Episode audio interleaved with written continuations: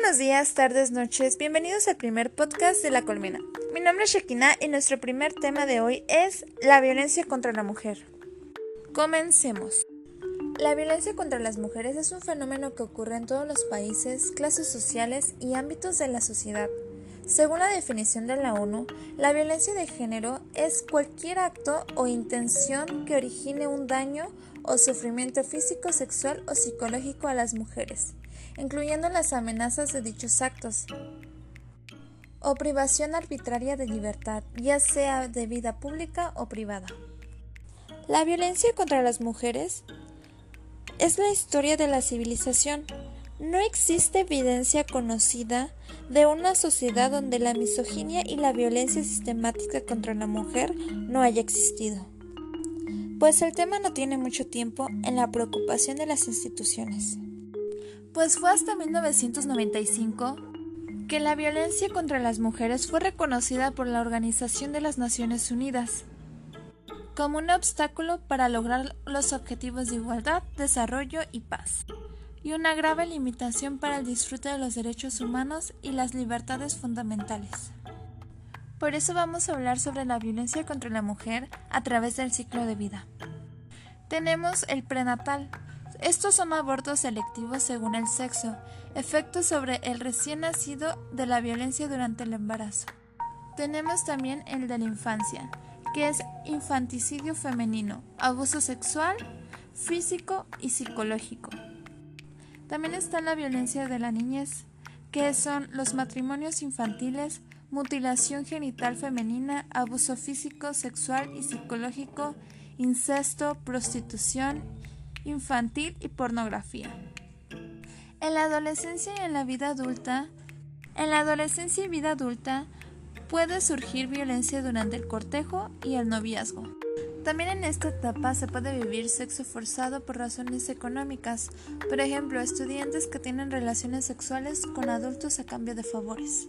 También está el abuso sexual en los sitios de trabajo, violaciones, acoso sexual, prostitución, pornografía forzada, tráfico de mujeres, violencia conyugal, violación marital, abuso y homicidio, abuso psicológico, entre otros. Ante todo este tipo de violencia que tiene la mujer, hace muchísimos años grupos de mujeres tomaron acción para transformar las leyes que en nada nos beneficiaban. Por eso vamos a hablar un poco de la historia de cómo generaciones atrás de mujeres valientes, fuertes y cansadas de tanta violencia contra ellas, comenzaron una revolución para que también se les tomaran en cuenta, para poder luchar por la igualdad de género. Para esto todo inicia en 1848, que fue la primera convención por los derechos de las mujeres. Indignadas por la prohibición que impedían que las mujeres hablaran en una conversación contra la esclavitud, las norteamericanas Elizabeth Cady Stanton y Lucrecia Mont congregaron a cientos de personas en la primera convención nacional por los derechos de las mujeres en Nueva York. Juntos exigen derechos civiles, sociales, políticos y religiosos para las mujeres en una declaración de sentimientos y resoluciones.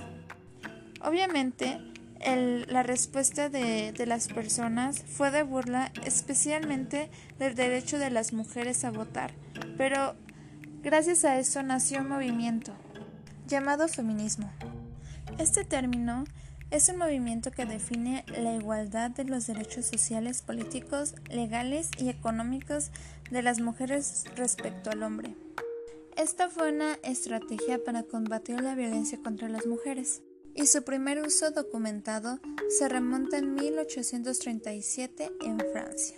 A principios de la década de 1900, el concepto se asocia con el sufragio femenino aunque después adquiere mayor sentido. Concretamente, el feminismo internacional destaca cómo las mujeres se enfrentan a diferentes formas de discriminación en función de la raza, la clase, la etnia, la religión y la orientación sexual.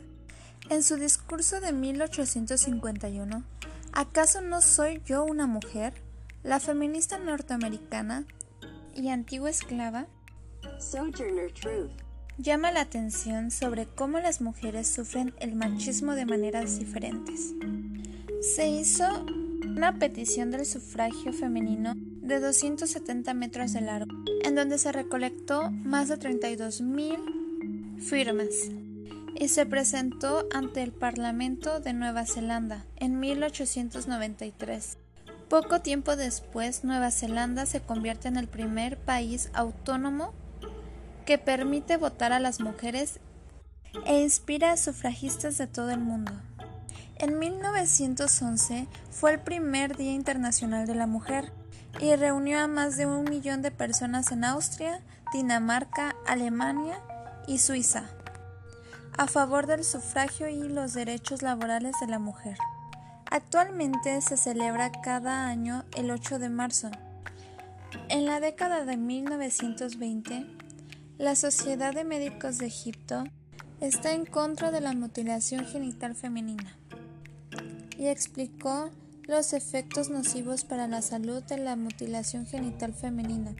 Hoy en día las Naciones Unidas, los movimientos populares de las mujeres, la sociedad civil y otros colaboran para poner fin a esta práctica.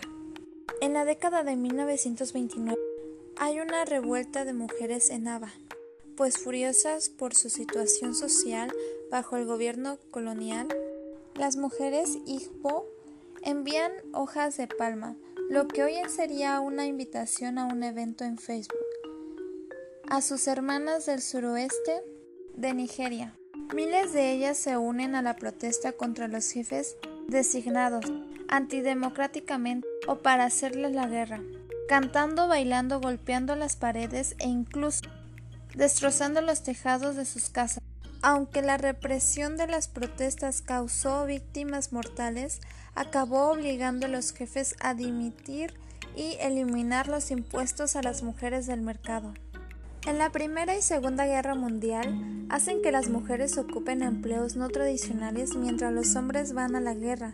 Desde entonces, Rosy, la remachadora, ícono cultural occidental de las trabajadoras en la guerra, ha sido interpretada mundialmente como símbolo de empoderamiento de la mujer. En 1945 nacen las Naciones Unidas. Tras la devastación de la Segunda Guerra Mundial se forman las Naciones Unidas en 1945 para fomentar la cooperación internacional. La Carta de Naciones Unidas consagra la igualdad de géneros. En 1946, la Comisión de la Condición Jurídica y Social de la Mujer se convierte en el primer órgano intergubernamental mundial dedicado exclusivamente a la igualdad de género y en el 2010 la ONU Mujeres se convierte en el primer organismo de las Naciones Unidas en trabajar exclusivamente por los derechos de la mujer. Y así hubieron muchas marchas y manifestaciones como son las de las mariposas indomables, las cuales las hermanas terminaron asesinadas. En 1975, en la población de Islandia, para protestar contra la desigualdad económica, se creó un Día Libre de Mujeres. Prácticamente paralizó los servicios de las escuelas y negocios de la ciudad. Tras más de 100 años desde los inicios del movimiento sufragista de las mujeres y tras décadas de valiente activismo, en muchos países las mujeres lograron votar en la década de 1980. En 1993 está la Declaración sobre la Eliminación de la Violencia contra las Mujeres. En el año 2000 está el activismo. Desde huelgas de hambres y cadenas humanas hasta peticiones y memes, el activismo tiene muchas formas de provocar el cambio. En el 2013 está un discurso memorable llamado Educación para todas y todos. Es un momento que sacude al mundo. El ataque a la estudiante y activista por la educación Malala en Pakistán, sobreviviente de un disparo a la cabeza y el cuello, Malala aparece por primera vez ante el público de las Naciones Unidas a sus 16 años de edad en el 2013. So let us wage a global struggle against illiteracy, poverty, and terrorism. let us pick up. Let us pick up our books and our pens. They are our most powerful weapons. One child, one teacher, one book, and one pen can change the world. Education is the only solution. Education first. Thank you. En la actualidad, una de cada tres mujeres sufre violencia a lo largo de su vida. Solo uno de cuatro parlamentarios son mujeres a nivel mundial. La desigualdad de género es endémica. Aún se luchan por las siguientes generaciones, para que vivan en un mundo donde la mujer pueda expresarse, decidir e intervenir y disfrutar de los mismos derechos que el hombre, y dejar de sufrir diferentes tipos de violencia, solamente por ser mujer. Cabe aclarar que las mujeres no solo son las únicas que sufren violencia, también los hombres viven de eso, de la misma u otra manera, pero de eso hablaremos la próxima semana. Hasta luego.